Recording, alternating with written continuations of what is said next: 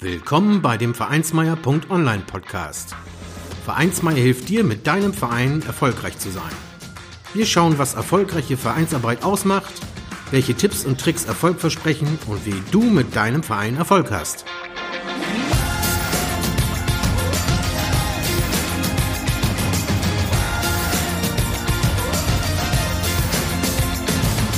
Und hier kommt dein Gastgeber, Carsten Schaschanski.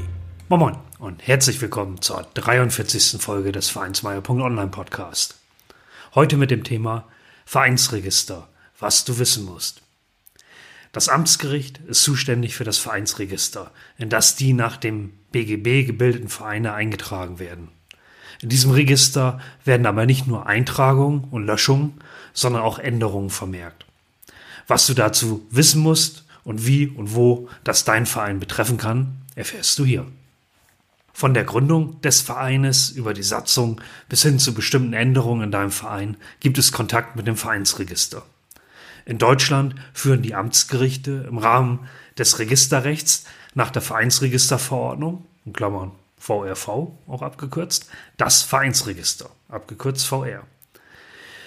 In dieses Vereinsregister werden alle nach den Vorschriften des BGB, also dem bürgerlichen Gesetzbuch, gegründeten Vereine mit Beantragung eingetragen.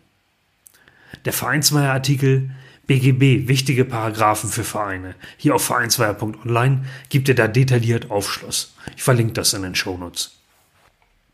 Wo benötigst du das Vereinsregister bei der Vereinsgründung und was regelt das bürgerliche Gesetzbuch dazu? Das Vereinsregister spielt schon bei der Gründung des Vereines eine wesentliche Rolle. Ein Verein, dessen Zweck nicht auf einen wirtschaftlichen Geschäftsbetrieb gerichtet ist, erlangt Rechtsfähigkeit durch Eintragung in das Vereinsregister des zuständigen Amtsgerichtes. Dies besagt 21 des BGB und betrifft nicht wirtschaftliche Vereine. Ja, diesen Paragraphen habe ich dir ebenfalls einmal verlinkt in den Show Notes. Die Eintragung eines Vereins der in 21 bezeichneten Art in das Vereinsregister hat bei dem Amtsgericht zu geschehen, in dessen Bezirk der Verein seinen Sitz hat. Dieses wiederum ist in 55 des BGB, das betrifft die Zuständigkeit für die Registereintragung, zu entnehmen. Und auch, dass dieses Register elektronisch geführt werden darf, wird in 55a des BGB geregelt.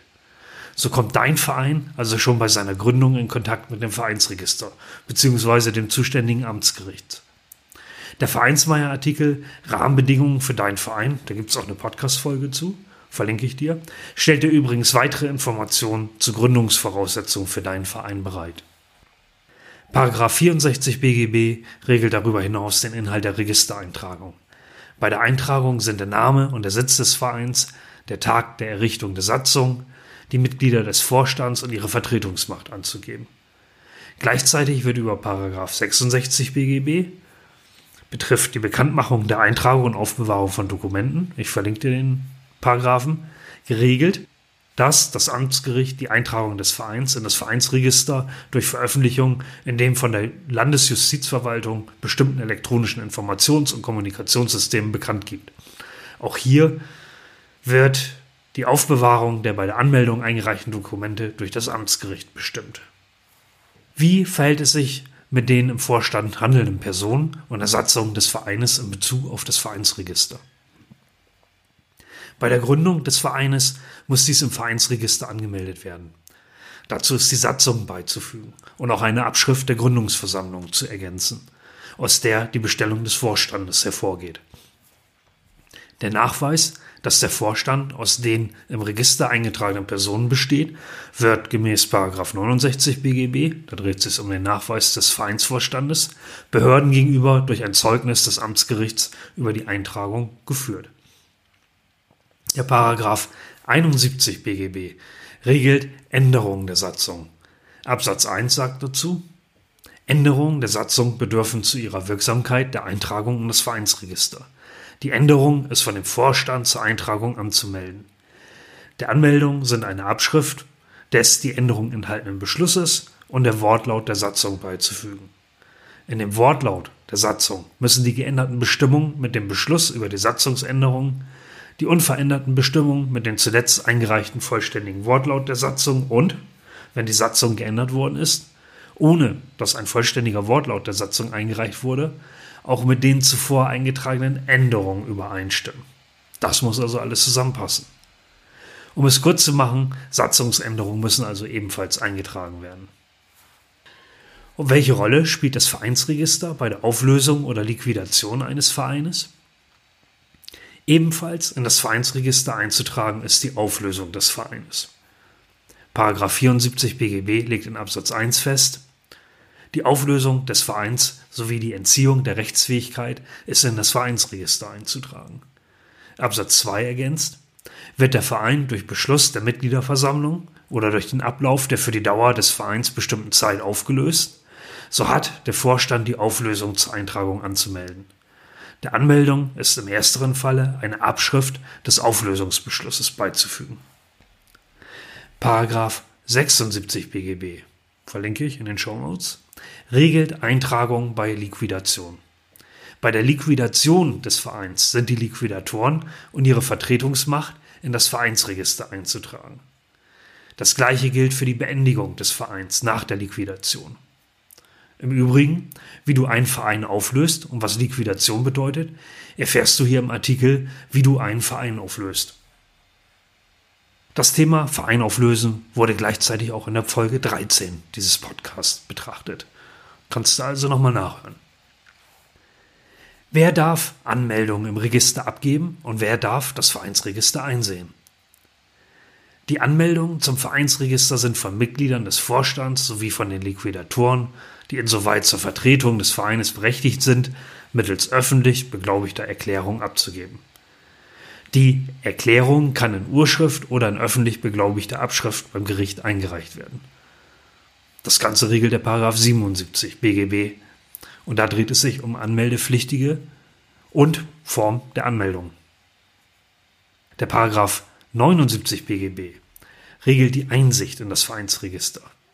Diese Einsicht des Vereinsregisters sowie der von dem Verein bei dem Amtsgericht eingereichten Dokumente ist jedem gestattet. Von den Eintragungen kann eine Abschrift verlangt werden. Die Abschrift ist auf Verlangen zu beglaubigen.